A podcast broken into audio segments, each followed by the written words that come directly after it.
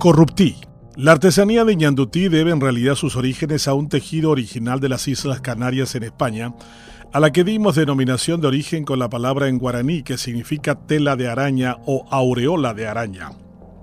Lo cierto es que ha sido noticia en la semana debido a la habilitación de un viaducto que puede alzar sin rubor alguno la denominación de mamotreto y que parece representar una de las miles de formas con que la araña de la corrupción realiza su labor entre nosotros. En este episodio están metidos un pastor protestante devenido en ministro, el cuñado del presidente y un veloz como voraz contratista capaz de vender desde goma de mascar hasta aviones al Estado. Si le pidieran que definiera las características de su empresa, diría vendedor al Estado. Es un extraordinario negocio en un país donde el gobierno compra bienes y servicios por un valor superior a los 6 mil millones de dólares por año y en donde con que se ajusten a una corrupción moderada, la tela de araña capturaría unos 600 millones de dólares anuales. Con que una empresa ágil y bendecida en las jaculatorias cristianas y de la mano de un cuñado presidencial se alzara con el 1%, estaríamos hablando de 60 millones de dólares al año.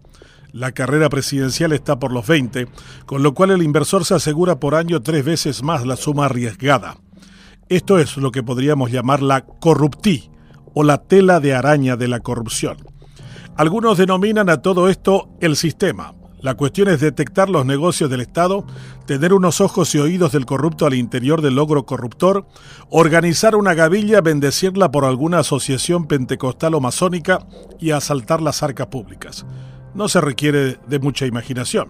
Está servido el plato. Los contratistas de obra solo preguntan el nuevo número de la cuenta bancaria donde se depositará el monto y si se lo hace en forma física, qué tipo de bolsa llevará el efectivo y a quiénes deberá ser repartido. No hay hasta ahora nadie que se haya opuesto al corruptí, como nadie se anima a denunciar su fórmula y operadores. Si lo hace insinuándola como el director de obras del Ministerio de Obras Públicas y Comunicaciones, el arquitecto Crona Wetter, le tocará ser apartado del cargo, mientras los operadores más duchos y veteranos se encargarán de encontrar sus múltiples errores y faltas para sepultar la denuncia de posible corrupción en las permanentes visitas al ministerio del cuñado presidencial y del mayor facturador de servicios al Estado. Si el ministro es eh, de la misma denominación eh, e iglesia, se encontrarán los domingos para agradecer a Dios los servicios proveídos. Dejarán algo para el óvulo y celebrarán con salmos y alabanzas los recursos públicos capturados. La corruptía en Paraguay alcanza a todos, incluso a aquellos que se habían escandalizado antes de todo, lo que ahora desde su posición de poder le toca administrar. Culpará la realidad política. Dirá que nosotros no entendemos cómo se hace política en Paraguay. Incorrecto, lo sabemos muy bien y padecemos sus costos en mala educación, salud, seguridad, rutas y mucha corrupción. Lo del mamotreto del viaducto Crochet, porque no es ñandutí, es simplemente la punta de un iceberg que cuando se examinen las demás obras asignadas podemos terminar llorando como lo hizo Vince cuando comprobó la corrupción del Metrobús. A moco tendido, pero será tarde, porque los nuevos corruptos harán olvidar a los viejos. Solo se frotarán las manos los abogados defensores, fiscales, jueces y pastores que lucrarán con los arrepentidos militantes de la corrupción.